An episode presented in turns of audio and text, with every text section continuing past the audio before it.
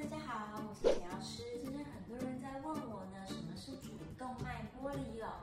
主动脉剥离呢，可以说是一个急性的重症。那我们先解释一下什么叫做主动脉剥离。在我们的身体当中的血管呢，比较主要的、重要的、粗一点的这些血管，就叫它主动脉。血管呢，其实是一个三层的结构，它其实是有外层、中层跟内层的。那平常我们的血液呢，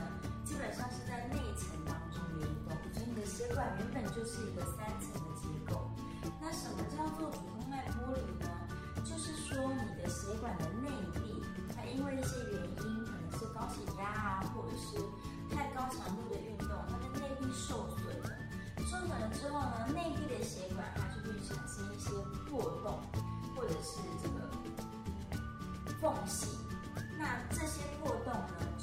你的血液从原本应该要流动的这个内管当中，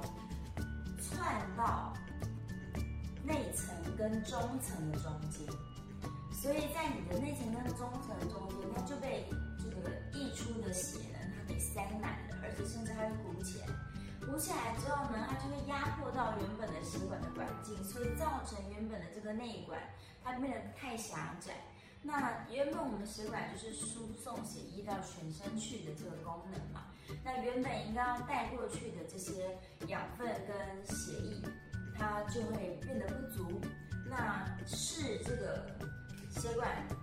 就是阻塞或者是动脉剥离的发生的位置呢，它就会造成不一样的症状。我举例来说，如果是发生在颈动脉的话，它很可能就会造成类似中风的症状。那如果是发生在心脏的冠状动脉，那就会变成心肌梗塞。发生在胃肠的话呢，就会造成肠缺血跟坏死。发生在肾脏，可能造成肾脏的衰竭的。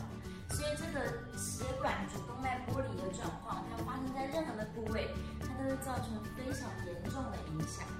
那一般人呢，在发作的时候，我们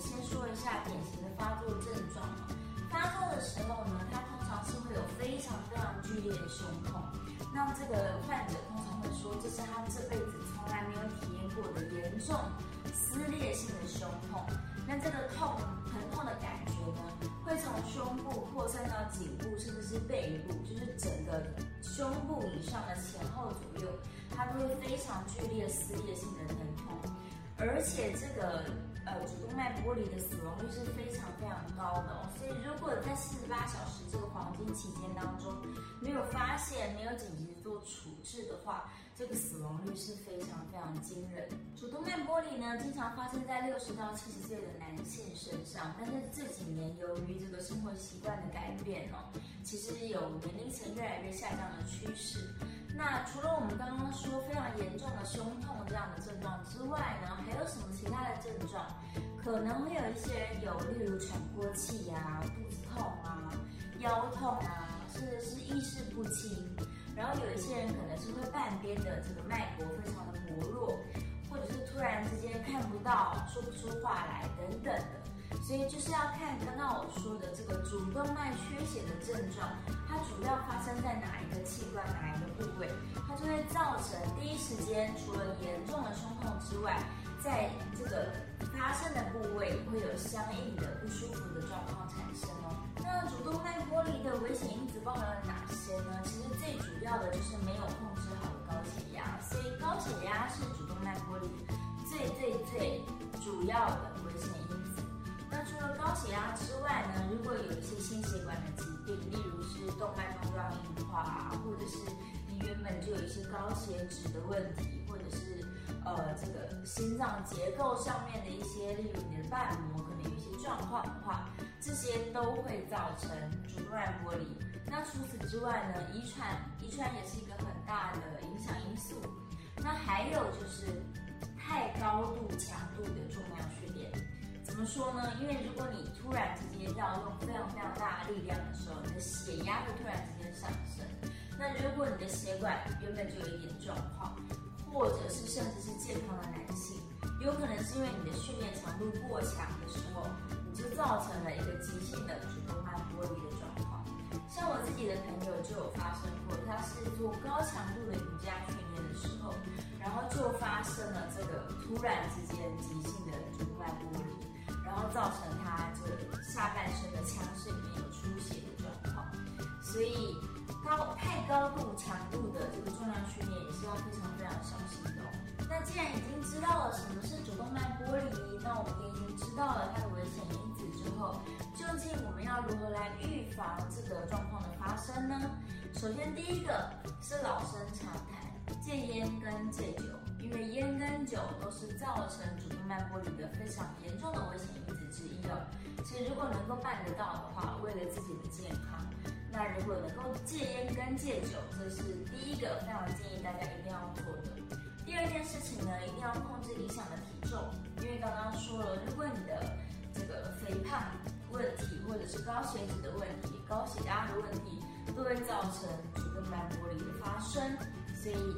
控制体重是非常非常重要的一环。除此之外呢，养成运动习惯，而且我们建议是中强度的运动。中强呃跑步啊，然后做家事啊、太极啊、有氧啊等等这些中强度的运动训练，它是有助于增加我们的血管弹性，有助于增加我们全身的血液循环，那可以减少主动脉剥离发生的这个几率哦。最后要提醒一件事情，就是四十岁以上的这个成人，不管是男性还是女性，我们建议大家呢都可以买一个血压计放在家里面，每天量测一点血压，也可以邀请全家人大家一起来量血压。因为呢，这个高血压哦，它不仅仅是因为有主动脉剥离这样子的呃有可能发生的危险状况之外。其实高血压也会造成我们全身的器官加速衰竭，所以呢，如果每天能够养成量血压的习惯，那可以帮助我们大家这个时常的去监控自己的身体状况，那保持健康。那如果发现血压有点偏高的话呢，及早开始做这个运动习惯的调整、饮食习惯的调整，甚至是就医的，都是非常好的一个很好的健康习惯。好，今天呢就透过简单的影片来跟大家分享关于主动脉剥离的一些原因，然后主要的危险因子，还有如何去预防它。希望呢大家都能够注重自己的健康哦。如果你身边的人呢，他有发生这种剧烈胸痛的状况，那请你们呢一定要把握在黄金时间当中，就是只要有剧烈胸痛的状况，立即送医，立刻处理。因为这个越快处理，能够把握我们的急救时间，是越能够让这个病人脱离危险的。那如果太晚发现，或者是他忍耐了太久的话，有可能会造成会